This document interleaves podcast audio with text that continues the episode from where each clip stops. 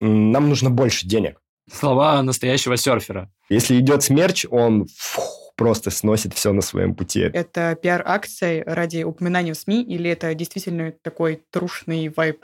Тонула там половина кофейни, у меня уплыла фактически машина. Вокруг Сочи бродят слухи о постройке искусственной волны Вейвгарден. Наш локализм, он бережный.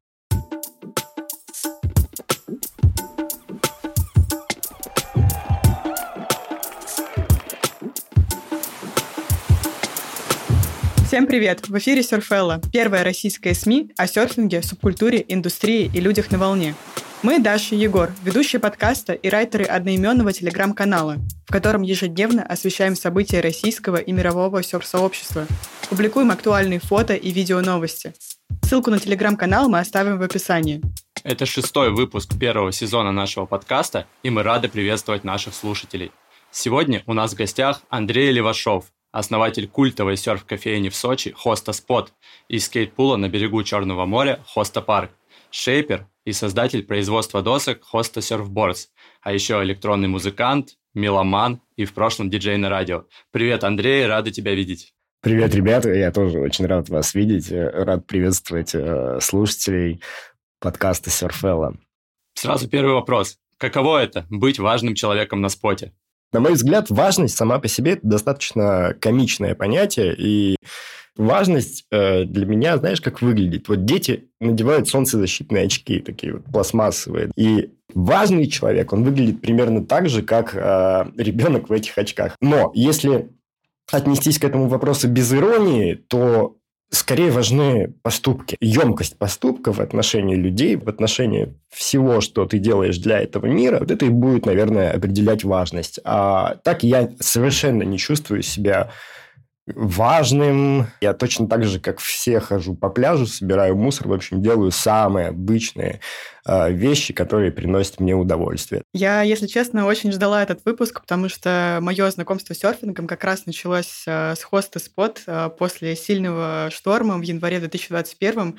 И я помню вот эту кофейню, которая была на берегу моря, и как сейчас это все превратилось в огромный кластер, который стремительно развивается. У тебя есть два интервью э, на журнале «Скап», а, Одно в 2018 году, второе в 2023. А, в первом ты подробно рассказываешь, как появилась кофейня, как вообще все это разделось, а в 2023 как раз уже то, что происходит сейчас. Ссылки на эти статьи мы оставим в описании, и я всем советую их прочитать. Это абсолютно какая-то вдохновляющая история. В статье 2023 года э, заканчивается тем, что вы завершили основной этап строительства боула, успели в нем покататься, а потом временно закрыли, чтобы доделать финальные штрихи.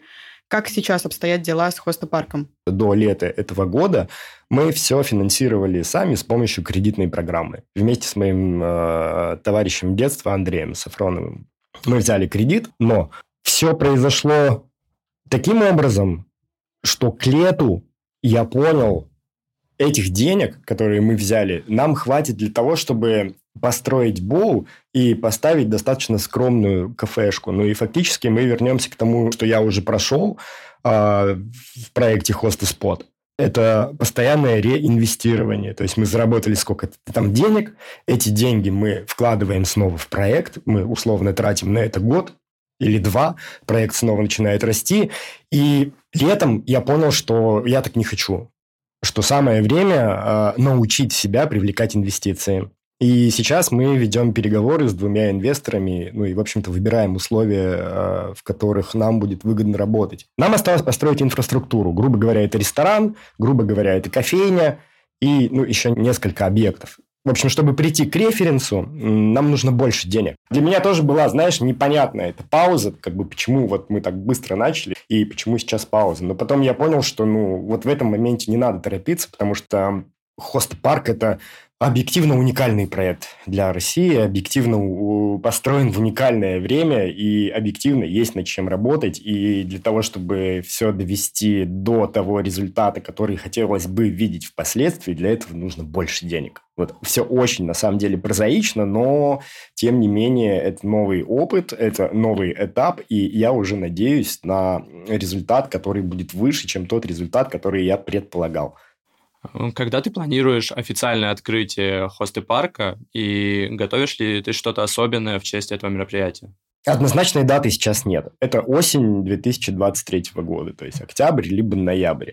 Официально будет открытие, благо, что климат Сочи позволяет это делать даже в феврале. Но не хотелось бы это оттягивать на зиму, конечно, уже бы не хотелось. Потому что, учитывая ресурсы и ту любовь, с которой мы строим этот проект, его хочется уже открыть вот буквально завтра. Очереди, понимаешь, просто очереди звонят, люди пишут, господи, да когда вы уже откроете, дайте нам, пожалуйста, покататься, а мы официально не можем позволить, особенно детям, кататься в пуле, потому что, ну, фактически на данный момент это реально действующая стройка. И было бы с нашей стороны безответственно позволять э, всем кататься в боуле. Но самим тоже очень хочется. Но и как бы иногда мы все-таки это делаем. Я честно признаюсь, иногда да, ну, терпения не хватает, мы уже под свою ответственность. А что касается мероприятия, да, у нас, естественно, есть э, план привести интересных музыкантов. Хочется сделать это классно, очень хочется чтобы ДНК этого проекта гармонировал с концепцией ребят, участвующих в открытии. Будь то музыканты, будь то скейтеры.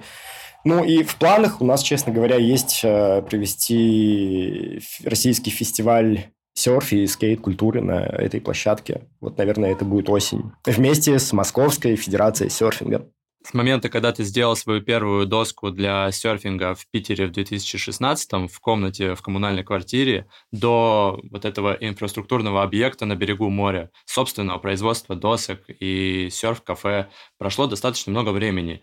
Как изменились ощущения от серфинга и откуда драйв? Очень емкий вопрос. Я, наверное, не смогу на него ответить кратко, а, потому что здесь нужно, наверное, понять для э, человека, который, возможно, нас слышит первый раз, понять, что такое серфинг. Понять это очень сложно, я бы даже сказал, невозможно, не попробовав, не полюбив и не увлекшись серфингом. Э, когда человек видит серфинг, видит эстетику серфинга, возникает желание испытать то, что является драйвером для этой культуры. Э, прикоснуться к источнику энергии и красоты, а серфинг, он именно это транслирует. То есть, это энергия и красота. Далее человек погружается уже в объективную реальность, понимает, что серфинг – это в первую очередь люди, э, и это, как правило, весьма узкий круг, и в некоторой степени это, как сейчас модно говорить, флос ювентус с латыни, это значит цвет юности. И серфинг, он все это транслирует. И когда человек попадает в это, это импонирует его внутреннему устройству, он уже не может выйти. В январе этого года мы с тобой делали материал для телеграм-канала Серфеллы про новую большую мастерскую Хостеспот. Тогда в команде было три человека. А, что изменилось с тех пор? Фактически я сейчас снова делаю доски один. Делаю я один, но в команде я считаю, что нас сейчас двое. Это я и наш местный локальный серфер Энди Вайп. Он первый, кто четко понимает и дает мне ответ на возникающие вопросы. Как работает доска. И мы вот как бы настолько с ним в контакте, что я по лицу понимаю, э, какая получилась доска по его лицу, после того, как он выходит из моря. А он очень такой прямой чувак, э, честный. Да, это очень важно, ну просто архи важно иметь такого человека в команде. Он, если доска получается не очень, он так и говорит говно. Ну, типа, нет, не катит, мне не нравится. А если доска классная, он ее не хочет отдавать. И это прям нужно. Я вот желаю всем такого товарища э, в своей команде, чтобы он прям давал э, четкий ответ. С третьим человеком из моей команды мы разошлись, потому что, как выяснилось, э, нет каких-то общих точек соприкосновения. Но и для меня это был огромный-огромный, просто колоссальный опыт. Во-первых, я сам прокачал свою скорость скорость производства досок. Я поменял все оборудование, и вот на сегодняшний день я прилетел в Санкт-Петербург с доской для Ани Чудненко. Она, кстати, вот тут сейчас рядом. Мы договорились о том, что я буду ее спонсором, и это тоже, наверное, для нашей страны впервые такое событие. Я буду спонсором чемпионки России по серфингу. Ну, посмотрим, что из этого получится. То есть вот на сегодняшний день я для себя, вот для себя достиг такого уровня. У проекта «Анкер» была серия материалов в соцсетях про локальных шейперов, и в том числе и про хосту. И мы знаем, что этот материал ребята собирали по знакомым и по сарафанному радио. А локальные шейперы не публичные люди? Я думаю, что публичность и локальность шейпера, ну и вообще человек, который занимается производством досок, это на самом деле ну, объективно мало связуемой истории, потому что неважно, чем занимается человек, если у него есть такая необходимость или ему нужно выйти в поле публичности, он просто это делает. Если разобрать какой-то психологический портрет шейпера, то, наверное, шейперы больше интроверты, чем экстраверты, но, опять же, это больше плюс, чем минус, потому что если человек находится всегда в экстраверсии, ему достаточно сложно сфокусироваться на такой монотонной работе, как производство досок, а производство досок – это очень монотонная работа, очень такая тяжелая, и она требует постоянного фокуса. Интроверту с этим проще, и ему же опять проще выйти, научить себя э, в зону экстраверсии, то есть стать публичным публичным человеком. Когда я работаю э, за станком, мне комфортно быть одному. Для меня это медитация. А у тех, кто следит за твоими проектами, кофейня, скейт-парк, стройка, серфинг, производство досок, должен появиться закономерный вопрос. Как ты все успеваешь? И как часто ты встречаешься с недобросовестными подрядчиками, которые нарушают твой кастомный проект? Как я успеваю? Да я никак не успеваю, я ничего вообще не успеваю, понимаешь, мне так кажется. Но когда я расслабляюсь, э, когда я понимаю, что э, единственное, что ты можешь сделать для того, чтобы что-то успеть в этой жизни, это просто перестать торопиться. Вот чем ты больше торопишься сделать все и сразу, тем больше ты не успеваешь. А как только ты отпускаешь эту концепцию, то сразу ну, приходит э, действие в спокойствии. А действие в спокойствии – это такой ключ к какой-то стабильному производству чего-то в этом мире. Я постоянно нахожусь э, в состоянии цейтнот, я постоянно в тонусе научил сам себя распределять э, по каким-то ролям. Э, например, сегодня я посвящаю там 8 часов работы для производства досок, и я включен только в это. А что касается кофейни, ну, естественно, какие-то элементарные вещи я уже давно делегировал. У меня есть команда, состав бариста, а, у меня есть старший бариста, у меня есть финансовый директор. Я могу спокойно подойти к этому процессу и знать, что все будет хорошо. Когда ты начинаешь сам себя винить, вот это включается очень странный критик, о боже, ты не успел, о боже, ты не успел, тогда начинает работать этот паттерн, что, что ты не успел. А когда ты перестал торопиться, ты, собственно, понимаешь, что, ну, в общем-то, все успевается по мере возможности. Ничего страшного нет, там плюс, плюс-минус два месяца. А что касается недобросовестных подрядчиков, вообще, например, в Сочи достаточно сложно найти хороших строителей. И вот это, наверное, Бог послал нам э, Петю со своей командой, да, чтобы они за месяц построили такой сложный архитектурный объект, как bowl. Bowl, там, условно, в 30 метрах от э, моря. Это пока что неповторимый experience. За лето мы попробовали несколько различных подрядчиков. Там у нас не получилось, тут не успели. Ну и, в общем, мы сейчас ждем э, вливания денег для того, чтобы мы снова могли продолжить стройку этого проекта уже с адекватными строителями очень понравилась твоя мысль про то, что не нужно торопиться. Слова настоящего серфера. Э, предлагаю перейти, наконец, к нашим новостям.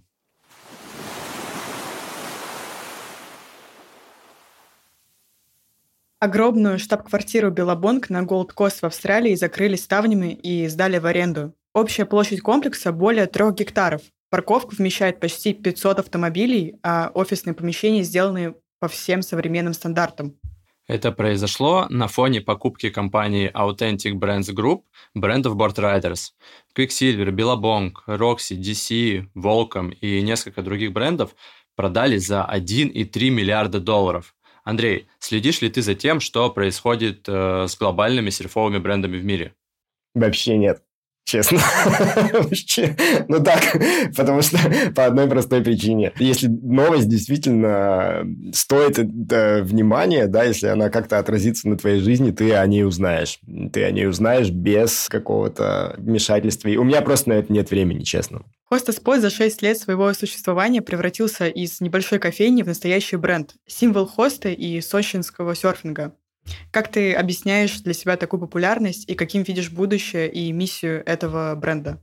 Ключевым ответом э, будет, наверное, то количество времени и сил, которые я вложил с точки А условно в интегрированную точку Б. Точки Б еще нет. Идет процесс, и это и есть э, вот это интегрированное движение а, моей энергии, энергии места и нашего взаимодействия с окружающим миром, наверное, и определяет популярность. Тут нельзя какую-то э, формулу привести, почему это так работает. Здесь есть несколько параметров, которые я для себя называю ключевыми и которые работают в этом направлении, чтобы место развивалось и стало достаточно достаточно медийным и популярным. Во-первых, это честность. Во-вторых, это чистота намерений.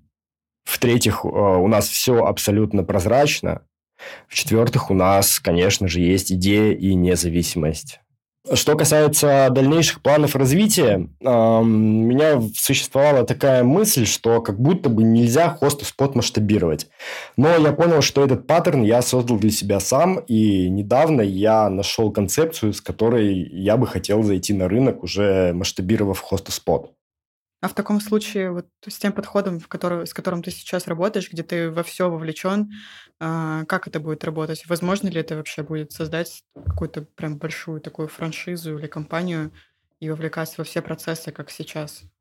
А я не узнаю, пока не попробую. Вот в том-то и дело, что э, в Инстаграме у меня написано «новатор». И я четко понимаю, что какие-то вещи в России я делаю первый. Я не знаю, я не могу тебе ответить на этот вопрос, получится или нет. Если получится, классно, если не получится, ну окей.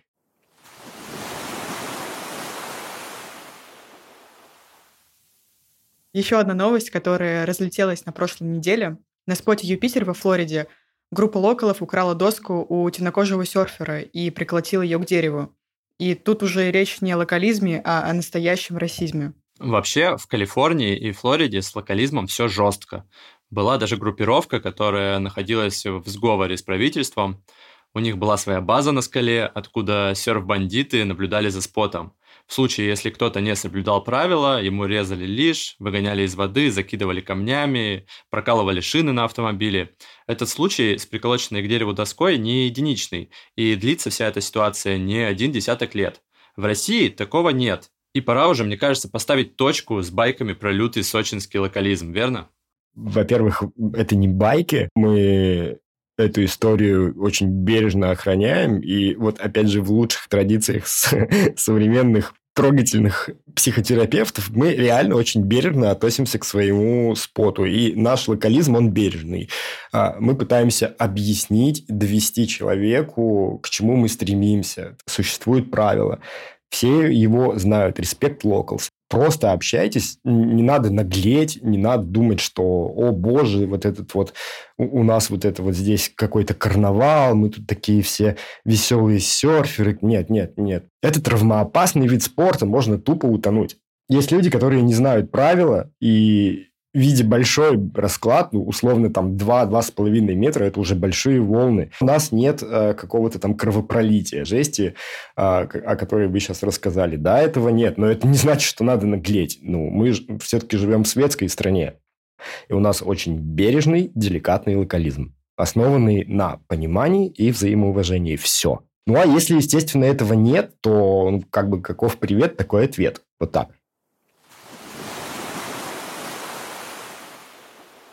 В августе на Гавайях прошел ужасный пожар, который унес жизни и стер практически все с острова Мауи. Многие топовые серферы пожертвовали доски для жителей Гавайев, и первую партию уже доставили. Беттани Хамильтон, Зейн Швейцер, Люк Адольфсон организовали программу передачи досок для пострадавших от пожара жителей Гавайев. Один из них написал, пусть эти доски принесут временное облегчение и помогут отвлечься от мрака вокруг. На днях в Геленджике тоже прошли пожары, но, к счастью, без жертв. Как ты считаешь, такой способ помощи – это пиар-акция ради упоминания в СМИ или это действительно такой трушный вайб? В мире всегда что-то происходит. У нас недавно там утонула просто э, Мацеста. Когда тонет хост, мы тут разгребаем сами. А я думаю, что на Гавайях ребята сами разберутся. Я не могу дать оценку этому. Ну, классно кто-то дает. Мы вот в Абхазию там отправляли доски. Скинулись э, кто чем мог и помогли ребятам просто доски им там закинули и все ненужные. Если сравнивать какое-то проявление гуманизма, то, мне кажется, наш гуманизм гуманию, ну, там не было э, пожара, чтобы мы отправили туда досок. Просто у пацанов досок не было, мы им их отправили, потому что ну, у нас были лишние. Мы сейчас э, очень логично подошли к следующему вопросу. Э, говорят, что в Сочи самый лучший климат в России, но при этом и частые природные катаклизмы, сильные дожди, наводнения. Находясь так близко к стихии и связывая с ней всю свою жизнь и бизнес, как часто ты думаешь про эти риски? Риски вообще есть во всем. Они прям есть всегда. И, возможно, если не погружать себя в систему этих рисков, ты, во-первых, не получишь э, истинное удовольствие от жизни, а во-вторых, зачем беспокоиться о том, чего еще не произошло? Да, я понимаю, что можно себя от чего-то предостеречь, но предостеречь себя от стихии, это, ну, типа, это, очень странно, но это невозможно. Я так скажу. Если идет смерч, он... Фух, просто сносит все на своем пути. Так было а, два года назад, когда утонула вообще просто вся хоста, и как было в этом году, когда Мацеста видел, наверное, видеозаписи. Ну, как ты себя от этого застрахуешь? Ну, ты можешь застраховать дом, условно говоря, бизнес. Но в любом случае тебе нужно будет разгребать последствия. Как я оцениваю риски? Да, риски есть. Это все-таки субтропики. Э, у нас появился новый термин, очень крутой. Все прям в него влюбились. Залповые ливни. Вот они были в этом году, и благодаря этим залповым ливням ну, прям пострадали люди. Очень жаль, конечно, я сочувствую, потому что пару лет назад сам находился в таком же положении. Утонула там половина кофейни, у меня уплыла фактически машина. И это было, ну, необычно, скажем так. Но пришлось научить себя э, э, принять эту ситуацию и что-то с ней делать.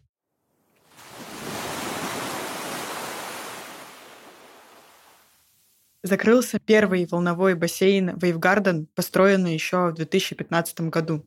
Печальная реальность такова, что, несмотря на радость и приключения, которые наши волны принесли многим как первая в мире инновация, эта машина обошлась нам в целое состояние из-за простоев, ремонта и потери бизнеса, признались основатели волны в соцсетях.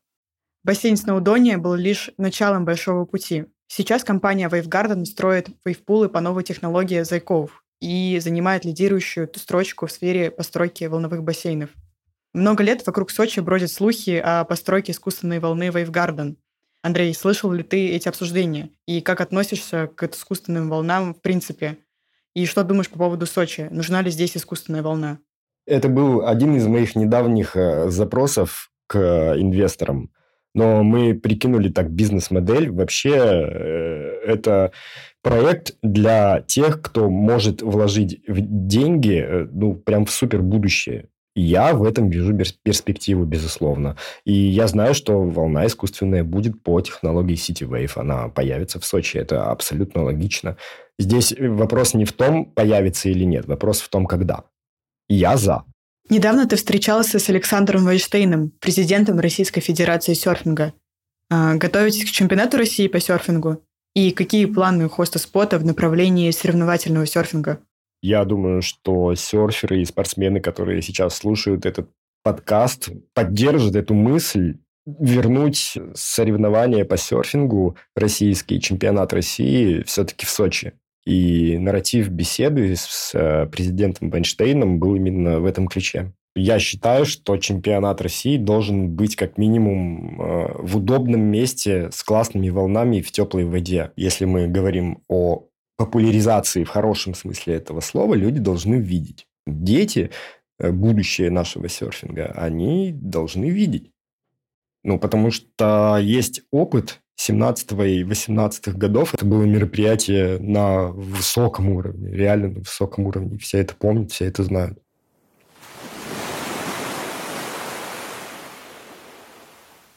В финале нашего разговора мы хотим предложить тебе блиц из 10 быстрых вопросов, где можно выбрать только один ответ. Ты готов? Да, но я тугодум, я могу прям залипнуть и не знать, что ответить. Русская Калифорния или Северная Венеция? Так, русская Калифорния или Северная Венеция? Ну, русская Калифорния, ну да, конечно. Локализм или пофигизм? Ну, локализм. Акушейпер или ручной труд? Акушейпер. Полиуретан или эпокси? Эпокси, сто процентов. Мандарин или ривьера? Ривьера. Ривьера или хоста? М, хоста. Прибой или путь за мечтой? Прибой. Квад или трастер? М, Трастер. Серфинг или музыка? Я не могу ответить на этот вопрос. Блин, серфинг. Серфинг, ладно. Успех или признание? Это не одно и то же. Признание. Это был Андрей Левашов, серфер, шейпер, музыкант и бизнесмен. Автор уникальных проектов в Сочи, Хоста Спот и Хоста Парк. Андрей, спасибо за встречу и интересный разговор. Мы желаем удачи всем твоим начинаниям и ждем с нетерпением возможности покататься в пуле на берегу Черного моря. Спасибо, Андрей. Было очень клево с тобой пообщаться, с человеком, который буквально в смысле своими руками двигает российский серфинг вперед. Спасибо, ребят. Очень приятно было.